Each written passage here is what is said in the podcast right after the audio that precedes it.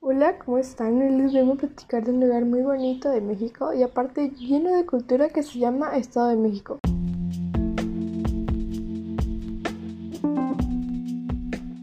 Para empezar les voy a decir con qué estado es colinda. Al norte colinda con los estados de Querétaro e Hidalgo, al sur con Guerrero y Morelos, al este con Puebla y Tlaxcala y al oeste con Guerrero y Michoacán. Aparte cuenta con 125 municipios.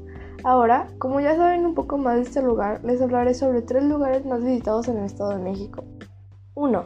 Las pirámides de Teotihuacán. En este lugar existe la pirámide del Sol y de la Luna.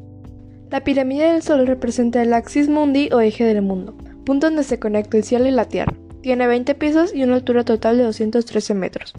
En la pirámide de la luna de menor tamaño que se puede la pirámide del sol está sin cámaras interiores y su base se colocaba en las ofrendas para los dioses.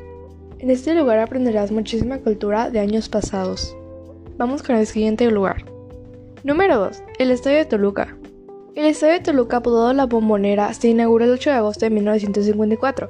Este posee una capacidad de 34.000 espectadores. Las tribunas se dividen en cuatro zonas: palcos, palcos VAD, sol general, sombra preferente y sombra general. Hay una pequeña cancha justo atrás de la tribuna de sombra general en la que el equipo entrena y calienta antes de los partidos. Aquí puedes ver cómo juegan distintos equipos unos contra otros, echando porras y todo. La verdad que sí está muy padre. Número 3 y último, el Nevado de Toluca. Este lugar es muy frío, hasta hay veces en las que se te antoja tomarte un café viendo el amanecer. Se ubica a los 19 grados 06,30 de latitud norte, 99 grados 45,30 latitud oeste, con altitudes entre 3.000 y 4.680 metros sobre el nivel del mar.